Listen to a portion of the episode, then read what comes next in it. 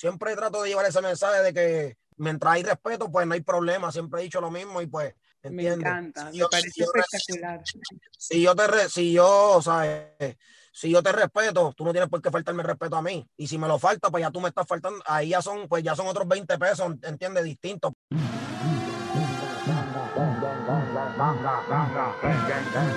Yo no fallo, soy preciso. Si no me beneficio, no me llame, yo te aviso. Pero antes de morirme, voy a seguir contando chavo everyday.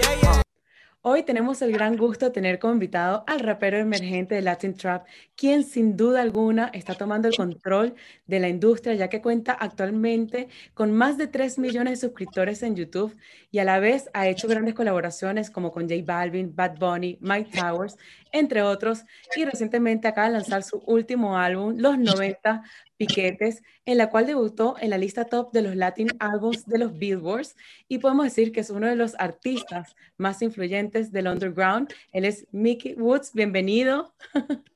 Hey, hey, gracias, gracias, súper contento, súper contento. ¿Cómo está? ¿Todo bien? Súper contenta de tenerte aquí, muchísimas gracias. Claro, pero como quiera, pieza en la cartera. Tengo gente en la nevera, también gente afuera. Y recientemente acabas de lanzar tu álbum Los 90 Piquetes. ¿De qué manera este álbum te representa? Pues sí, pues fíjate, pues como muchos saben, el comienzo de mi carrera, pues siempre eh, el lado fuerte de lo que, y lo que representa Mickey Wu es más como que la calle, este, salir de abajo, ¿sabes lo que te digo? Pues eh, es más rap, más trap. Entonces, eh, ya la gente sabía ya el contenido de mi palabreo, sabe ya lo que yo doy en ambas partes, en lo comercial como en la música urbana, pero que a la misma vez no, no había trabajado mucho el área comercial. Decidí hacerlo más comercial y ahí fue que, que salió los 90 piquetes. Es un disco que cuenta con 15, 15 temas. Eh, de los 15 tiene tres remixes, que cuenta con grandes colaboraciones con grandes colegas. Y pues súper contento con, con, el cariño y que que le han dado a mi disco. Yo no fallo, soy preciso. Si no me beneficio, no me llame, yo te aviso. Y en cuanto al término, al título de este álbum, Los 90 Piquetes, ¿cómo lo describirías? Ah, no, los 90 Flow, el que, el que conoce mi historia sabe de lo que es los 90 piquetes, sabe de lo que, de lo que trata. Eh, y pues trato de, eh, pues es por eso que en el disco me fui más por el lado comercial, de, de me enfoqué más en tratar de, de, que cada, cada canción fuera un mood, fuera otro tipo de, de, ritmo, que no fuera de lo que están acostumbrados a escuchar a Mickey Boo, que es más el rap, el hip hop. Y recientemente acabas de lanzar tu último sencillo, Shut Up, que en español significa cállate. ¿A quiénes les estás diciendo shut up? ¿Quiénes se pueden identificar con esta letra? También gente afuera, que si te acelera te van a cogerle espera, so shut up.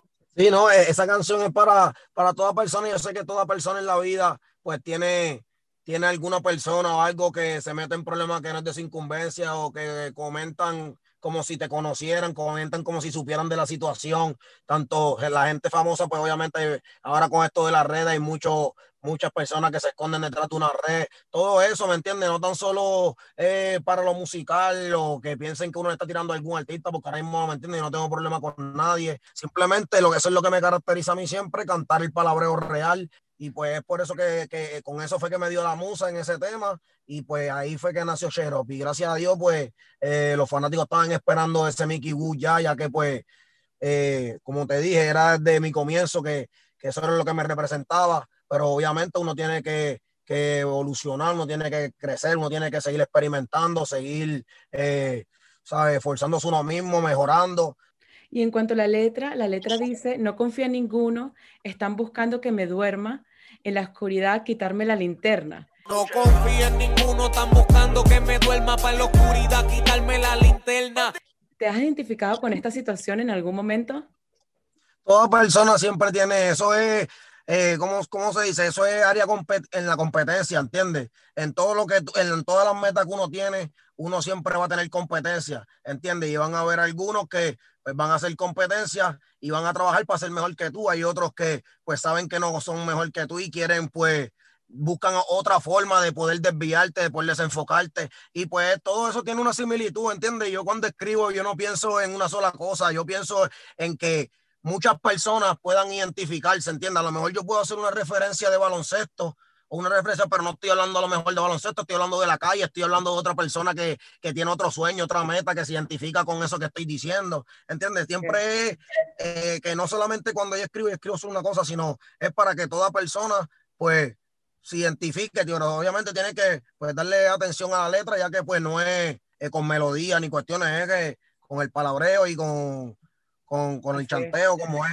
Yo no fallo, soy preciso. Si no me beneficio, no me llame, yo te aviso.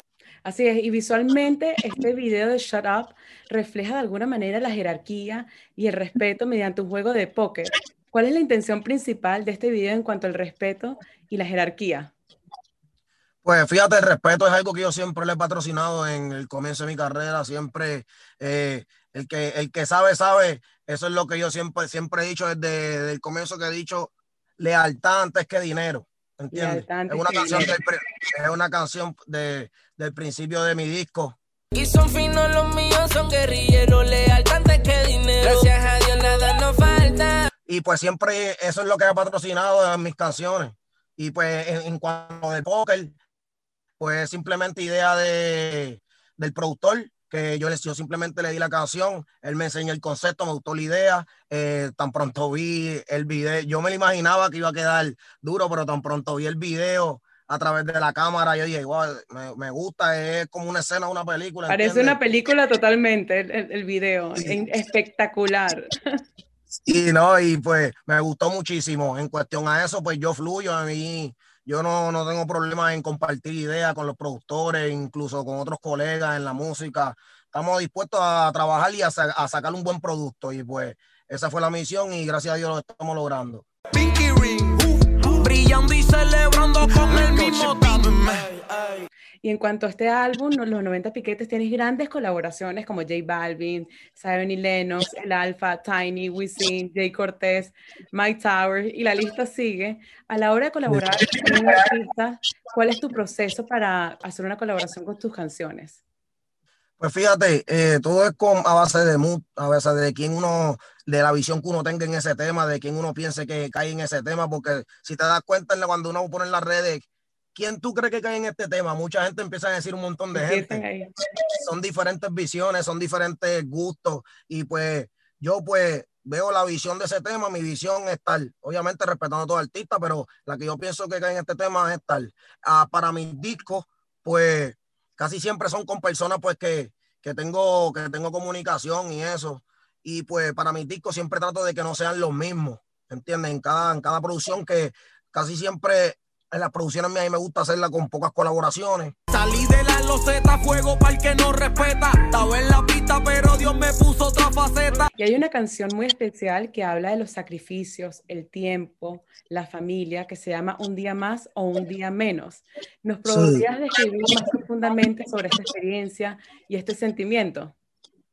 Pues fíjate, como, como, como vuelvo y digo, siempre escribo con diferentes puntos de vista para que diferentes personas se identifiquen, sé lo que está abajo, sé lo que, gracias a Dios, pues, eh, no tenerlo todo, pero poder tener lo que, lo que siempre quise.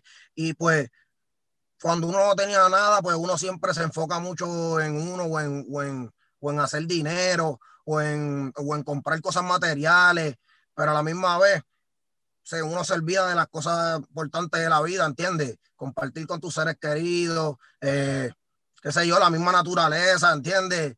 Son cosas mínimas que a lo mejor con el tiempo uno va madurando y uno va entendiendo. Y pues uno dice, ahora es que uno, a veces uno se sacrifica trabajando para después cuando ya tú tienes todo, la imagen dice, diantre, cuando hubiese hecho esto cuando chamaquita, ahora tengo los chavos y no puedo hacerlo. Son musas que me salen en esos temas y pues es mi mentalidad y, y las plasmo en música. Se acabó la historia de nuestro cuento y ya no siento nada. Exacto, como acabas de mencionar, en tus inicios creciste en un lugar donde no tenías muchas oportunidades, en un lugar donde es muy fácil irse por un mal camino o caer en drogas o terminar cometiendo algo ilegal. Para todas esas personas que están luchando y están en una situación difícil, ¿qué le recomiendas tú para que cojan ese camino que escogiste tú, que es el camino bueno y el de luchar y de seguir luchando por tus sueños y conseguirlo? Yo pienso siempre, como siempre digo, creer en que crean en uno mismo, que todo es posible, que, que se enfoquen en lo que en realidad quieren ser, que trabajen por eso, que se dediquen a eso con disciplina, porque en verdad la disciplina, en verdad yo siempre fui deportista y, me hablaban de disciplina, pero nunca, si uno le, le, prestaba la importancia que era, a lo mejor uno hubiese llegado en el, en el deporte más lejos. ¿Entiendes? Hay muchos, hay muchos niños, hay muchas niñas también, jóvenes que están en deporte, que también sueñan con, con vivir de eso que aman hacer. Exacto. Y pues digo que, que, sean ellos, que, que, que, confíen en ellos 100%, que todo es posible, como digo, dedicación, sí, dedicación, trabajar duro y olvidarse del que dirán. No hay límite, solo eres tú quien te limita. No hay límite de bala cada vez que el Draco grita. Y como acabas de comentar, acabas de decir que te encantaban los deportes, tengo entendido que te fascinaba el baloncesto, te querías convertir en un NBA. Cuéntanos un poco cómo fue que cambió tu pasión por el baloncesto a ser artista. Cambió en el sentido de que pues ahora pues vivo de la música, no vivo del baloncesto, pero en realidad siempre he amado la música, me gusta la música, siempre desde el comienzo he sido fanático del género urbano, siempre todo atleta, siempre antes en su entrenamiento escucha música, para practicar usa música y pues siempre en la música y el deporte yo he dicho que va de la mano eh, y pues desde que hice la transición de querer vivir de, la música, siempre tuve en mente que iba a llevar el deporte y la música agarrado, de la mano. De pelotero el baloncesto y del básquet el cantante que ya cumplí mi sueño. Debido, debido a esta pandemia, debido a esta cuarentena, a todos nos cambió nuestras vidas y tengo entendido que tenías varios conciertos, varias presentaciones. ¿Cómo te cambió a ti tu vida? ¿Cómo has aprovechado este tiempo? ¿Qué es, qué es lo que has valorado durante este tiempo de la pandemia? Pues fíjate, como todo, pues, pues no solo para mí, para muchas personas fue esto es súper negativo. Obviamente, muchas familias afectadas, mucha gente que no pues, puede salir a trabajar, que no puede buscarse el pan de cada día a mí me, afectó en el área del concierto, me afectó de que me afectó porque yo sabía que, que, cuando yo me presentara en ese concierto, ese concierto iba a rebotar para muchos países porque el espectáculo que iba a brindar hacia mis fanáticos iba a dejar sed de querer verme en otro más grande y o, o, otros países, los fanáticos que tengo en otros países iban a tener, iban a tener la sed de querer verme, a querer disfrutar esa experiencia conmigo, ¿entiendes? Y pues me afectó eso, pero ya es la segunda vez que me pasa, porque la primera vez pasa lo del, lo del huracán María. Claro. Que me, ahí me detuvo mi carrera completamente. Me afectó todo, pum, Pero siempre positivo. No hay mal que por bien no venga. Exacto. mantuvimos la calma y gracias a Dios salimos a flote. Ahora esta adelante, vez, eh, exacto. ahora esta vez este concierto iba a marcar un antes y un después de mi carrera y pasa esto, pero mantenemos la calma, estamos positivos, ya hemos pasado por esta situación, así que vamos por encima. Le saco lo positivo que es estar, saco lo positivo que es estar con mi hijo, estar, lo disfruto más con la familia, ya que pues uno como artista, como dije, está enfocado en el trabajo full y, y, y pues uno está comenzando, uno, es un artista en crecimiento, uno tiene que seguir haciendo party y presentarse en diferentes países, hacer conocer, darse el cariño, cantar, como todo, que los fanáticos te vean y pues a veces uno se enfocaba mucho de avión en avión, de hotel en hotel y no pasaba casi tiempo en, la, en el hogar de uno. Y pues eh, eso es lo positivo que le hemos sacado esta cuarentena. Como dijo ahorita, monté mi propio seteo aquí en mi propio hogar, que aquí puedo trabajar, puedo hacer todo, también a la misma vez, que nos reinventamos y, y seguimos con mente positiva para adelante, a seguir dándole buena música a los fanáticos, que eso es lo que al final del día, eso es lo que ellos quieren y, y para eso es que nosotros estamos aquí. Una cuerda. Me pregunto por qué duele tanto. Como bien acabas de comentar, eres un artista que estás en crecimiento, que inclusive el Billboard te acaba de mencionar como Latin Billboard, artista on the rise, que estás en crecimiento. una bendición y, y de verdad que, que esto es solo el comienzo. Yo estoy trabajando cada vez, cada día para ser mejor, mejor, mejor artista, mejor persona, seguir creciendo musicalmente y en eso es lo que estamos enfocados. Y solamente llevamos cinco años de carrera, que para mí este es el comienzo, estamos empezando y me siento con la misma hambre. Hace cinco años atrás, lo único que es mejor posición, mejor económicamente, mejor fanbase, mejor trayectoria, mejor eh, catálogo, mejor todo. estamos activos. cinco años con muchísimos éxitos y me imagino que también con muchos retos. De todos estos cinco años, ¿cuáles han sido tus mayores retos y tus mayores éxitos? Pues en verdad el mayor reto es demostrar que se puede, demostrar que solo se puede. Solo me refiero a solo no contar con, ¿sabe? con un apoyo de, de, alguien que tuviera poder en la música o algo, ¿entiendes? Porque obviamente todo artista tiene su equipo de trabajo, solo no se puede. Probarse uno mismo, de darse a respetar uno sin que, ¿sabes? Sin que alguien te tire el paño, no es tú te estás trabajando por lo tuyo, tú te lo ganaste, ¿entiendes? No hay break, te miras al espejo, no hay feca, eres, tú sabes lo malo, lo que hiciste malo es lo que hiciste malo, lo que hiciste positivo es lo que hiciste positivo. Esto es que esto es lo que tú eres, ¿entiendes? Se crió en Miami, pero nací en Cuba. Me gusta porque no es de las que ronca, es de las que actúa. Y, y mayor ejército, de verdad que el fanbase sigue creciendo, sigue los 90 piquetes, la asociación de los 90 piquetes, Mickey Woo. 3 millones de suscriptores en YouTube, que es una locura. 3 millones en YouTube, el Spotify subiendo a las millas, que tú no vas conociendo el negocio y es que uno ve cómo es que las plataformas trabajan, cómo que los temas, al principio yo no había temas que no estaban en Spotify y yo veía eso lenta, ahora cuando ya uno de estos lo puso como ella, ahora todo eso va creciendo a las millas, gracias a Dios, que de verdad un cuento con un fanbase increíble, ese es así el mayor de los éxitos que ¿sabe? Que, que, saben lo que es Mickey Woo, ¿entiendes? No son, no son personas que están en las redes todo el tiempo comentando, haciendo esto, no, son fanbase donde dicen Mickey Woo, la gente se presenta y me respeta y, y, saben que nosotros seguimos everything real con los pies en la tierra. Sin perse, quiero tenerte, que si juramos que será para siempre. Y en cuanto a la portada de tu álbum, vemos que se muestran los tatuajes. Cuéntanos sobre estos tatuajes si tienen un símbolo especial los que tienen valor sentimental son nombres. Mi tío que falleció, que fue el primer tatuaje que me hice en la mano, eh, falleció a corta edad. Este, el nombre de mi hermanita que era bebé cuando yo estaba en, ¿sabes? Y pues esos son los que tienen el valor. Los demás son arte en la mano. Entonces en el pecho, ahí es que cuando comienzo, es cuando ya estoy en esa transición de que ya, ya, ya yo sé que el que no voy para ningún lado este, la música no, no es, es, un futuro incierto, este, ¿qué voy a hacer? Entonces, me enfoco en la música full 100%, comienzo aquí, me hago el, el, los dos, los dos, aquí están los dos logos, que son como quien dice los que me representan musicalmente. Entonces, aquí tengo un sol gigante que es como que representa, pasamos las nubes grises, salió el sol que fue cuando nació mi hijo, que fue como que él me dio esa fuerza, como que ese motivo de, de seguir, vamos a, vamos a darle. Aquí tengo el león en, el, en, la barriga, que es como que el león, ¿sabes? En forma de, de sí. proteger lo suyo. Y en, lo, y en los costados tengo, ¿sabes? Son como unos pergaminos con una frase. Una es un chanteo, una es un chanteo de una de mis canciones. Y la otra es una frase que me gustó muchísimo, que es de la familia. Familia, donde la vida comienza y el amor nunca termina.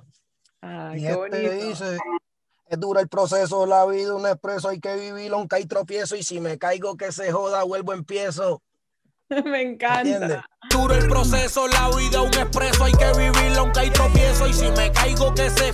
Porque él dice que en la vida, la, la vida es dura, ¿entiendes? Pero si nos caemos, eh, lo importante es volver a levantarse. Es una frase ¿sabes? que tengo en mis canciones, que la canción, es, la canción es antes de morirme. Y también a la vez sacaste una línea de gorras que han sido súper exitosas.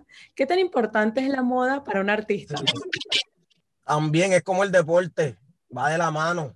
Va, va de la mano con la música 100%. Eh, hay mucha gente que con un talento increíble musical, pero su imagen a lo mejor no lo ayuda, no sé, ¿sabes? Como persona uno tiene que quererse uno mismo, valorarse, este, mantenerse, ¿entiendes? Seguir positivo, no importa los fracasos, las decepciones de la vida. Y pues a lo mejor esa, la, como al no tener imagen, pues también eso es complemento de un artista también, ¿entiendes? Y pues todo eso eh, va, va de la mano, de verdad que sí. Y hay una canción que me parece que es bastante especial también, que se llama Antes de morirme, que ya cuenta con casi 100 millones de views en YouTube, una locura, en la que dices que muchas personas pierden el tiempo, que hay que vivir con un propósito. Yo vivo mi vida como si mañana voy a morirme, por si no me da tiempo a despedirme. Con miedo no puedes llegar a ningún lado. Cuéntanos un poco cómo vives tu vida, qué significa antes de morirme para ti, qué quisieras lograr antes de morirte.